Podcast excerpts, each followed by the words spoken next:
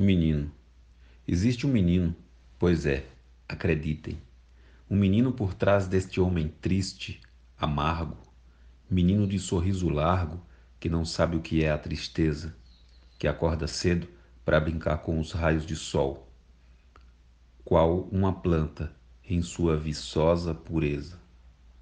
Existe um menino, sem traumas, sem medos, que joga bolinhas de gude, toma banhos de açude, brinca de esconde-esconde. Menino, alicerce desse homem cansado, que sai de manhã para comer gogóia e beber orvalho. Menino que não envelhece, apesar do tempo passado.